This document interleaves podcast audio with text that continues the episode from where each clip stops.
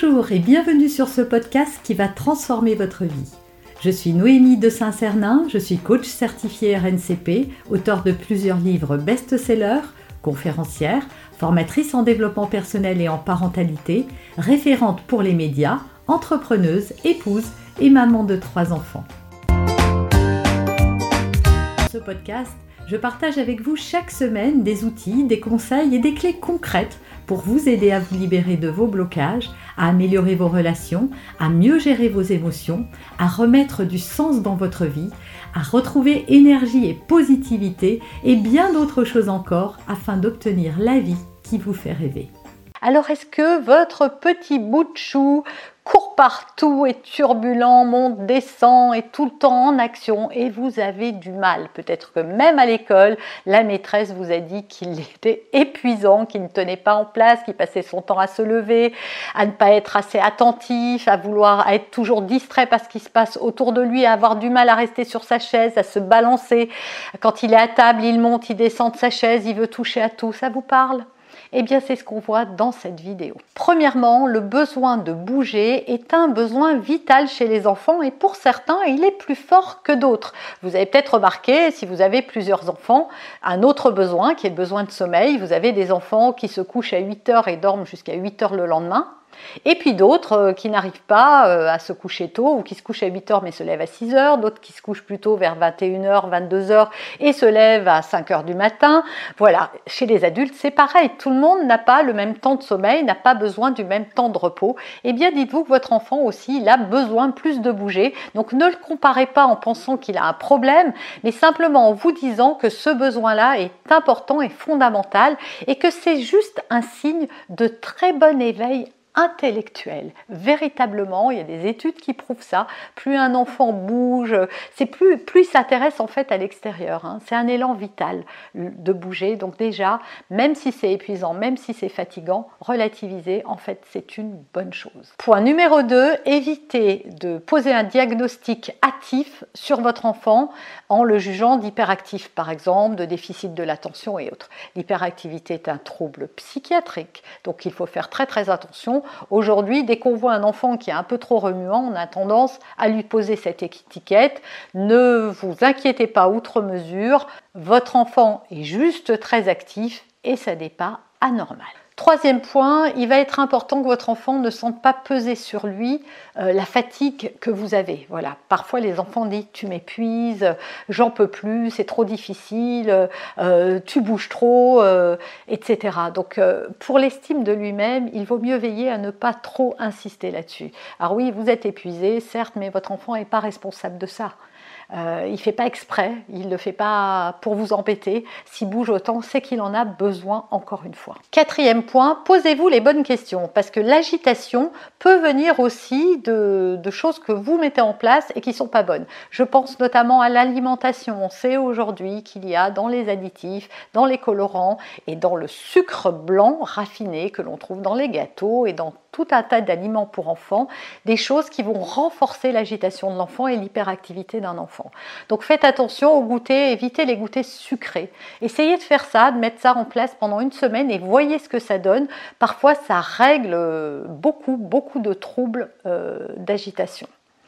Deuxièmement, le sommeil, qui est un besoin vital. On sait qu'un enfant qui n'a pas bien dormi va être excité et agité. Donc, est-ce que votre enfant a son besoin de sommeil qui est suffisamment Les surstimulations aussi. Aujourd'hui, on vit dans un monde où les enfants sont exposés à tout. On veut les occuper absolument. Et donc, on leur fait faire des jeux, on veut éveiller leur curiosité. C'est trop. Un enfant a besoin de s'ennuyer. Un enfant a besoin de temps calme. Voyez ma vidéo sur euh, mon enfant s'ennuie, que faire?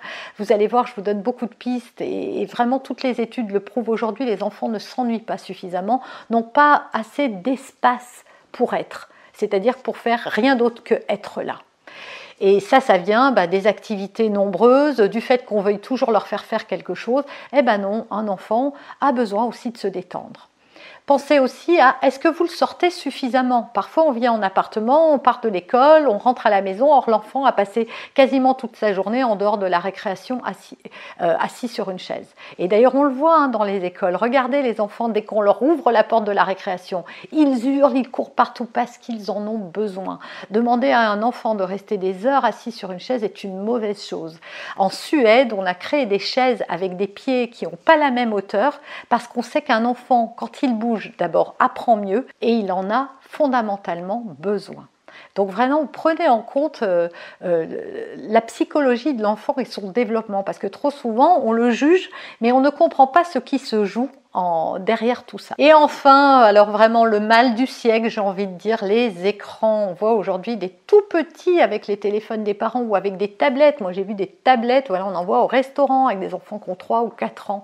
C'est mauvais c'est mauvais, ça surstimule l'enfant, les couleurs, les bruits, etc. Et en fait, ça n'est pas adapté. Un enfant ne devrait pas avoir un écran entre les mains avant l'âge de 6-7 ans.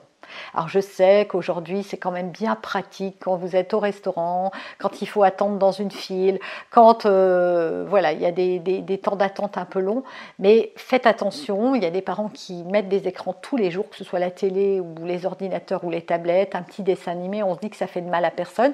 Oui, il y a des enfants qui vont bien le vivre et l'accepter et d'autres pour qui ça va créer de l'agitation. Et enfin, mon cinquième et dernier conseil, faites attention aux besoins fondamentaux de, nos de vos enfants, on l'a vu, le sommeil, euh, la sécurité. Voilà, un enfant qui se sent pas en sécurité va pouvoir montrer aussi de l'agitation. Ah, c'est le cas quand il sent qu'il y a des tensions entre vous et votre partenaire ou que vous êtes stressé par votre travail. Comme il ne comprend pas et qu'il est une éponge émotionnelle et qu'il n'arrive pas à traduire euh, la morosité ou en tout cas le stress ambiant, eh bien ça va se traduire chez lui par de l'agitation. Et d'ailleurs, vous avez remarqué, souvent on dit ah ben c'est vraiment quand c'est pas le moment qu'ils sont infernales. Ben, c'est pas parce que c'est pas le moment, c'est parce qu'ils ressentent vos vibrations et que vos enfants sont des éponges émotionnelles.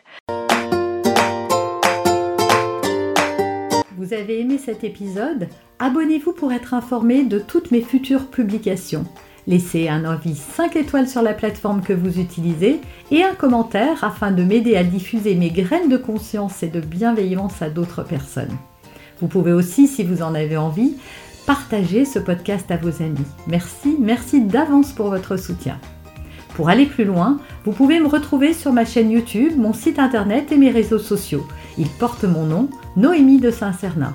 Et si vous souhaitez aller plus loin et vous faire accompagner, venez rejoindre mes programmes de coaching et mes accompagnements. Tout est indiqué sur mon site internet www.noémie-de-saint-cernin.com dans la rubrique Mes coachings et formations. Vous pourrez également télécharger gratuitement les coffrets cadeaux que j'ai spécialement concoctés pour vous. À très bientôt